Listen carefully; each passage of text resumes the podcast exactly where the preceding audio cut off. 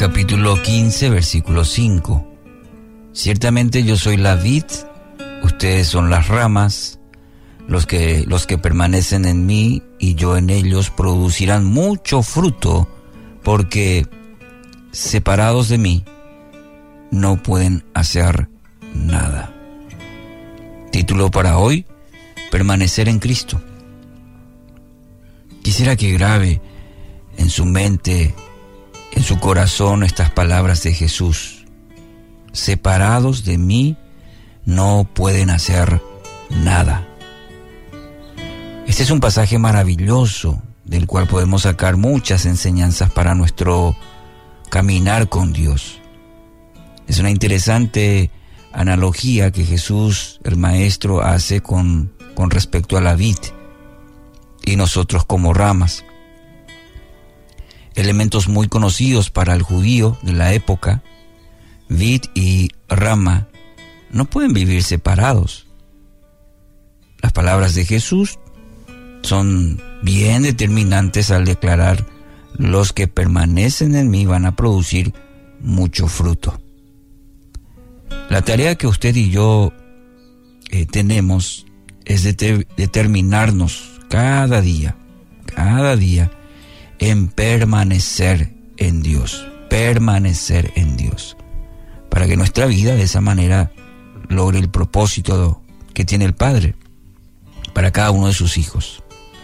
Ahora, ¿qué implicancia tiene el permanecer? ¿Mm?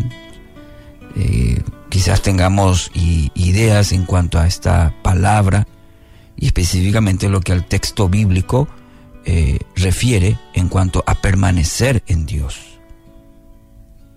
Algunas implicancias. Primero, tiene que ver con creer que Él es el Hijo de Dios.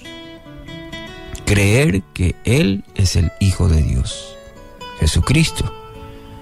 De hecho, el mensaje, el Evangelio nos conduce a este mensaje de que eh, Cristo, el Hijo de Dios, fue enviado por el Padre para nuestra redención, para el perdón de nuestros pecados y a través de Jesucristo obtener la salvación. Entonces el primero es creer que Jesús es el Hijo de Dios.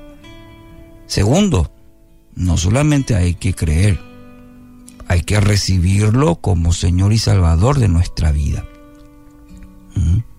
Mucha gente cree, si uno pregunta, así sí, yo creo. Ahora, ¿lo hemos hecho como nuestro Señor y Salvador de nuestra vida? Ese es el siguiente paso. Todos de alguna manera creen, pero permitir o hacer, mejor dicho, de, a Cristo nuestro Señor y Salvador es muy importante. Usted puede creer, usted puede andar en la vida, saber que hay un Dios, pero puede vivir a su manera. ¿Mm? Hoy es día de gracia. Si usted está escuchando este mensaje es porque Dios le ama y Dios le extiende el mensaje de salvación. Usted cree, cree al hacer de Él su Señor y suficiente Salvador de su vida. El tercer paso es ser obediente a su palabra, eh, justamente lo que estábamos mencionando anteriormente de esa palabra, eh, ese testamento que Dios nos deja para que vivamos de acuerdo a lo que es su voluntad. Y en la palabra de Dios encontramos su voluntad. Y es para nuestro bien, para nuestra madurez, para nuestro crecimiento, para nuestra eh, fortaleza. Entonces, la obediencia a su palabra es importante. No podemos creer y seguir viviendo a nuestra manera. La palabra de Dios es norma de fe y conducta para el creyente. Ahí rige nuestra vida y sobre todo no esa es esa obediencia confiada en la palabra de Dios. En cuarto lugar, ser fieles.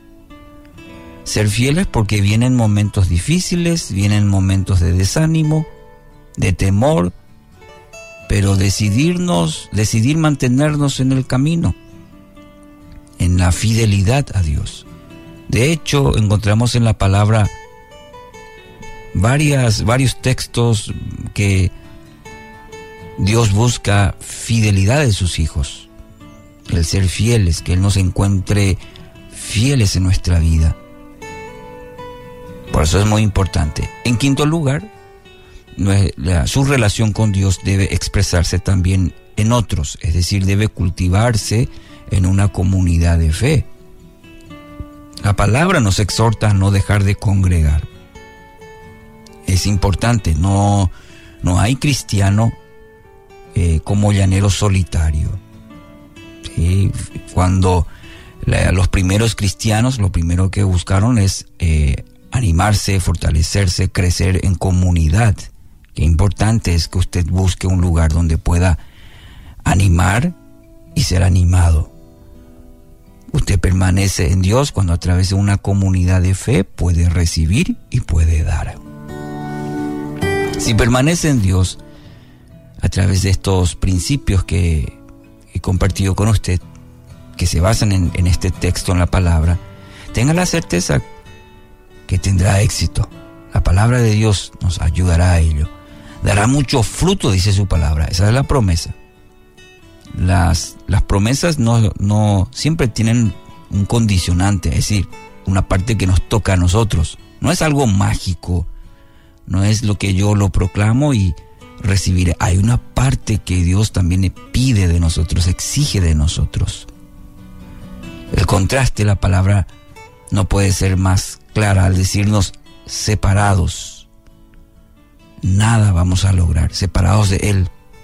Nada, en todas las áreas. Eso dice, nada, absolutamente nada se podrá lograr separados de Dios.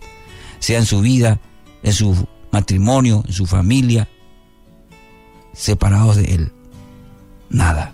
Quiere mejorar entonces su vida, su, su matrimonio, su familia. Permanezca en Dios. Querido oyente, hoy es un día maravilloso para hacer de Dios su Señor y Salvador.